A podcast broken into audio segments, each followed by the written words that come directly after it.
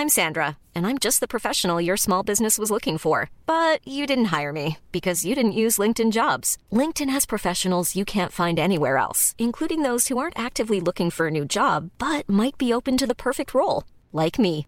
In a given month, over 70% of LinkedIn users don't visit other leading job sites. So if you're not looking on LinkedIn, you'll miss out on great candidates like Sandra. Start hiring professionals like a professional. Post your free job on linkedin.com/people today. Selling a little or a lot?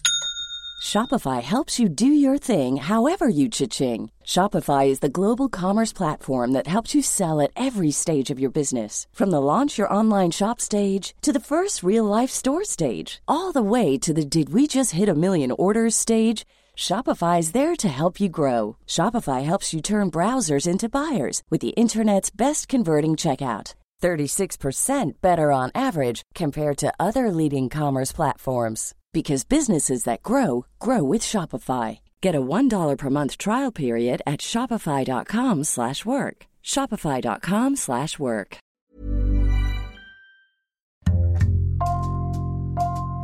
Bonjour, c'est Jules Lavie pour Code Source, le podcast d'actualité du Parisien. Pour beaucoup d'entre nous, le confinement a été une période d'introspection. Vous avez peut-être eu envie de déménager ou carrément de changer de vie. Pour accompagner cette réflexion, Code Source vous propose pendant ces vacances d'été six témoignages d'hommes et de femmes qui ont déjà franchi le pas au micro de Claudia Prolongeau. Aujourd'hui, Pascal, un Lillois d'adoption, il travaillait dans la communication et il a décidé de lever le pied pour s'occuper de ses enfants.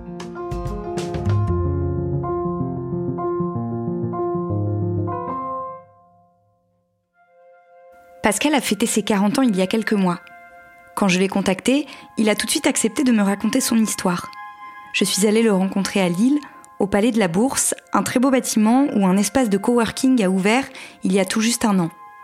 S'il est aujourd'hui amoureux de la capitale des Flandres, c'était au départ pour lui loin d'être une évidence. J'ai vécu euh, mes 16 premières années dans le sud-ouest entre Bordeaux, euh, Biarritz, le bassin d'Arcachon, au soleil, euh, plutôt dans la nature.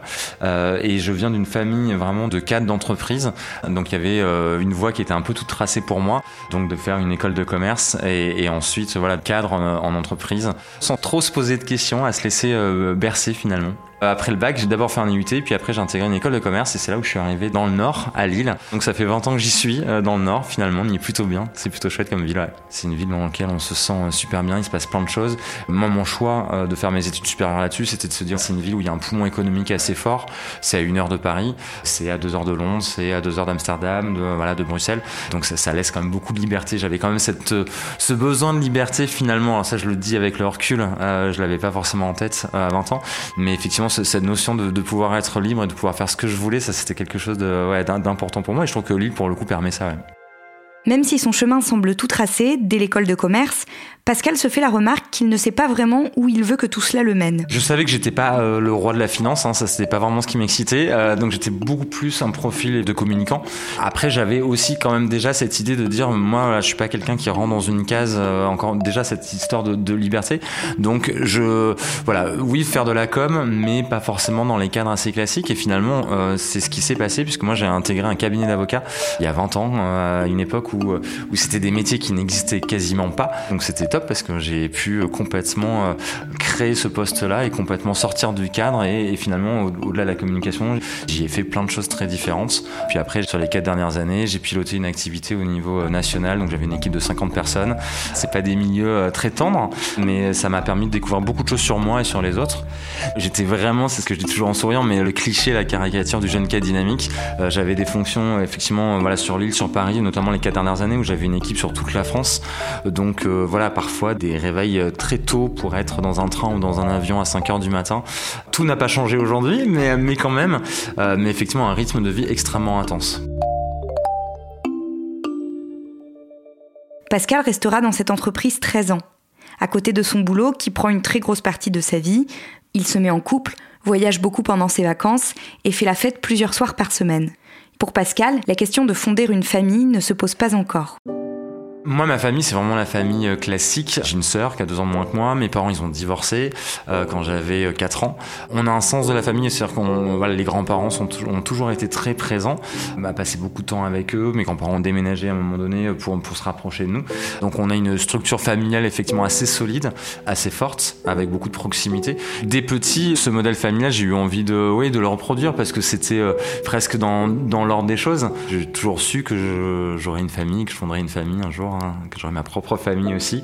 Sur ces 13 années qui étaient euh, très focus sur le boulot, euh, la notion de famille, euh, non, elle, elle était pas présente. Il y avait la vie de couple, mais avec du coup une vie effectivement assez facile, parce que entre 20 et 30 ans, beaucoup de voyages, et la notion de famille, elle, elle était là dans un coin de tête, mais en me disant, là pour l'instant, c'est pas le moment.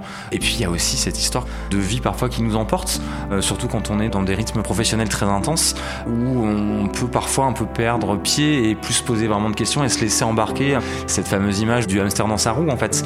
Donc on avance, on avance, on avance sans trop se poser de questions. Donc cette idée de famille, elle était là, mais voilà, pour un jour.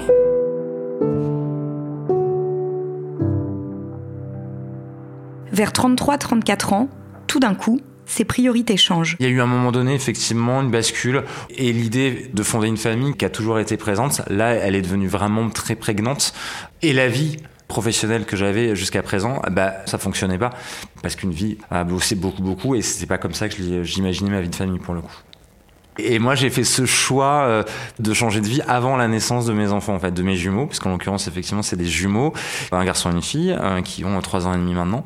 Il y avait un effet lassitude de mon job, 13 ans dans la même boîte, même si j'ai eu la chance de faire beaucoup de choses différentes. Et il y a eu un moment donné assez fort de confrontation de valeurs. Et il y avait cette idée de dire, je vais devenir père. Moi, je crois beaucoup en la valeur de l'exemplarité. Éduquer, c'est transmettre des choses. Et pour transmettre ces choses-là, c'est important de les incarner. Et je me voyais pas transmettre un message à mes enfants mais ne pas les incarner, ne pas les vivre au quotidien. Donc il y a eu cette idée de dire, ok, bah, il va y avoir un bouleversement avec une arrivée de jumeaux. Bah, tant qu'à bouleverser, on y va jusqu'au bout et on bouleverse complètement les choses. J'ai négocié mon départ et je suis parti pour devenir indépendant. Pascal veut du temps pour s'occuper de ses enfants et il envisage donc de se créer lui-même son emploi sur mesure afin qu'il dispose de ce temps-là. Quelques mois avant la naissance de ses enfants, il négocie donc une rupture conventionnelle, ce qui lui permet d'avoir une sécurité financière pendant deux ans. Et je trouvais que c'était le bon moment, même si autour de moi euh, c'était euh, exprimé par tout le monde de dire c'est surtout pas le bon moment, on change pas comme ça de job juste avant euh, d'avoir des enfants.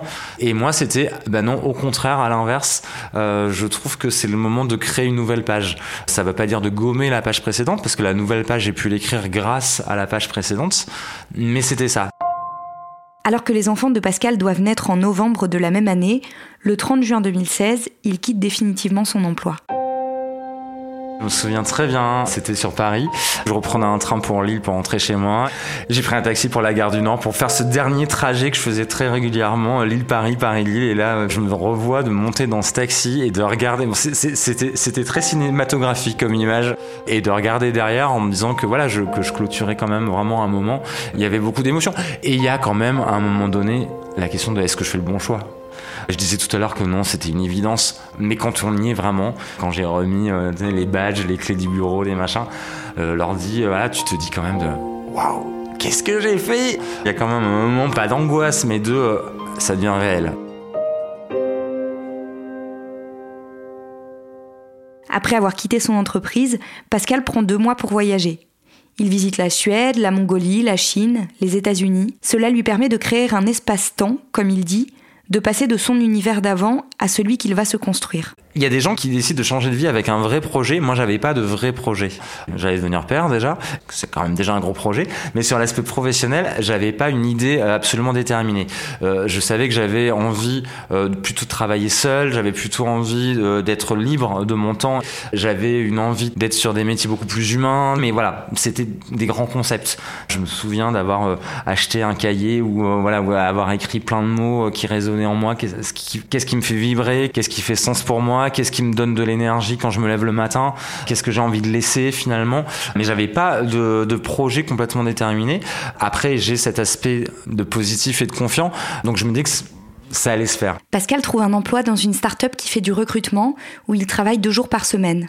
Le 21 novembre, après seulement sept mois de grossesse, ses jumeaux naissent. Ils sont restés pas mal à l'hôpital, euh, en couveuse. Mon fils est sorti au bout de trois semaines, mais ma fille au bout d'un mois et demi. Ma fille, elle est née, elle pesait un kilo cent, hein, donc elle était vraiment pas grosse. C'était euh, les allers-retours, voilà, pour être toujours présent. Un parent avec euh, un bébé, l'autre avec l'autre bébé, donc à la maison ou, à l'hôpital. C'était vraiment ouais, une grosse prématurité quand on est sorti de ce moment-là, moi j'ai ce souvenir mais très clair hein, qui m'a vraiment marqué euh, d'être euh, d'être assis dehors. Euh, j'étais à ce moment-là très content du coup du changement de vie professionnelle que j'avais fait parce que je sais pas bien comment j'aurais pu gérer les deux. Alors que là j'étais dédié à 100% à la naissance, à mes enfants, à la famille, au couple, voilà. Donc c'était très bien. Ça a été assez costaud la naissance. ma fille après opération à cœur ouvert, c'est six mois. Voilà, il y, a eu, tout un tas de choses assez costauds et et il y a eu cette prise de conscience de dire, bah en fait, maintenant, ouais, je peux tout faire.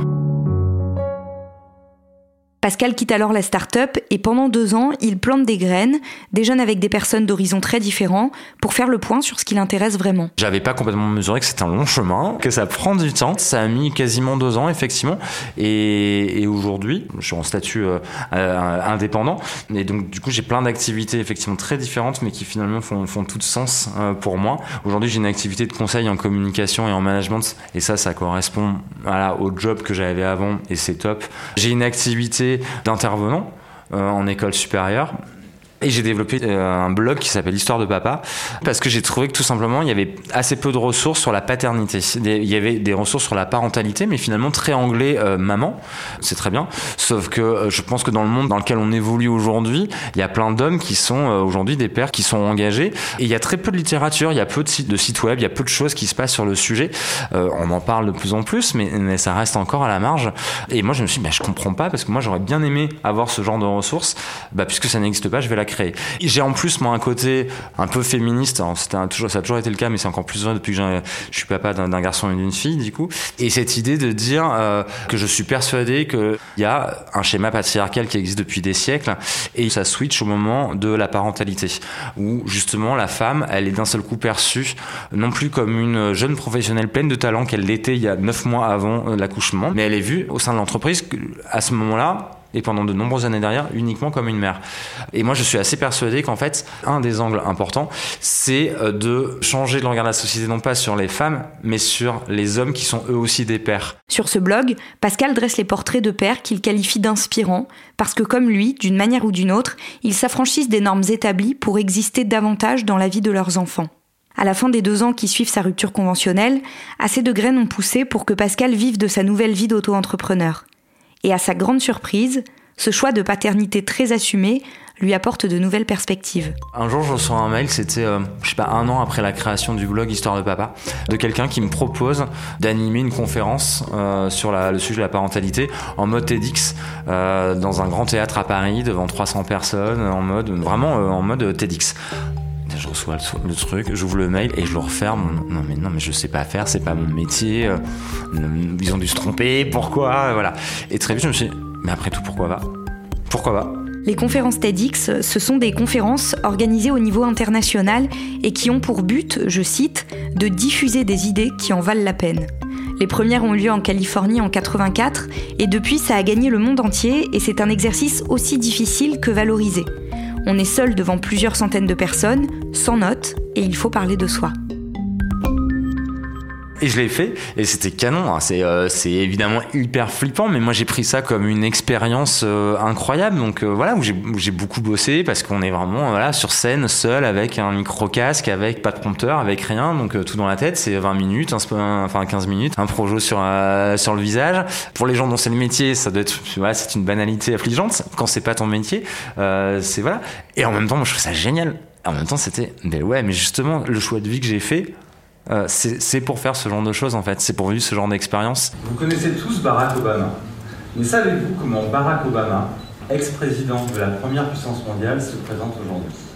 Si on regarde son Twitter, il se présente d'abord en tant que papa, puis mari, président évidemment, et citoyen.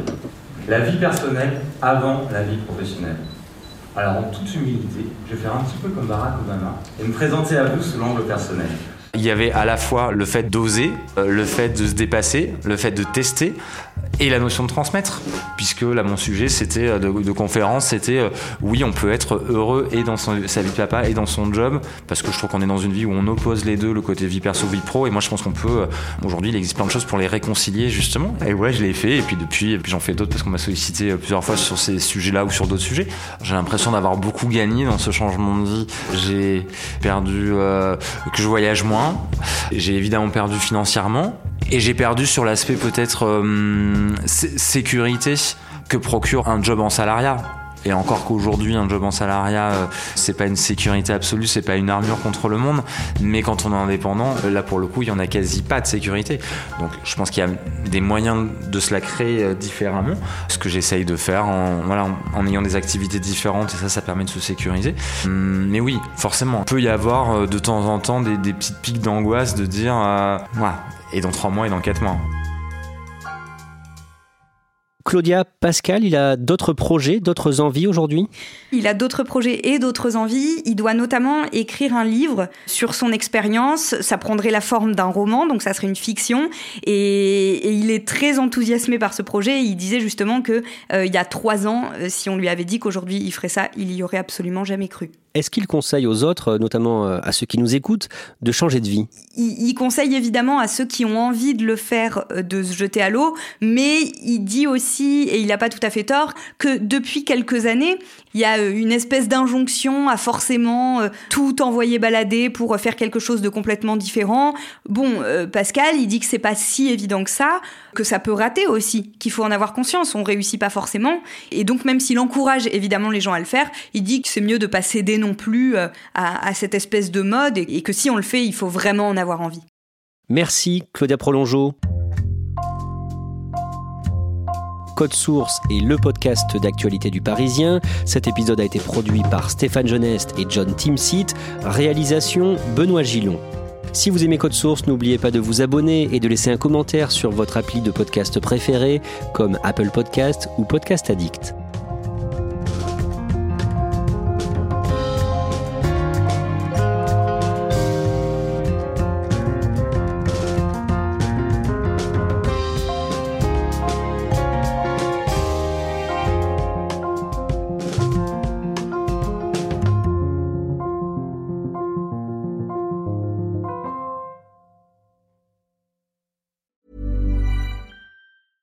Deserves the best, and there's no better place to shop for Mother's Day than Whole Foods Market. They're your destination for unbeatable savings, from premium gifts to show-stopping flowers and irresistible desserts. Start by saving 33% with Prime on all body care and candles. Then get a 15-stem bunch of tulips for just $9.99 each with Prime. Round out Mom's menu with festive rosé, irresistible berry chantilly cake, and more special treats. Come celebrate Mother's Day at Whole Foods Market. Hi, I'm Daniel, founder of Pretty Litter. Cats and cat owners deserve better than any old fashioned litter. That's why I teamed up with scientists and veterinarians to create Pretty Litter. Its innovative crystal formula has superior odor control and weighs up to 80% less than clay litter. Pretty Litter even monitors health by changing colors to help detect early signs of potential illness. It's the world's smartest kitty litter. Go to prettylitter.com and use code ACAST for 20% off your first order and a free cat toy. Terms and conditions apply. See site for details.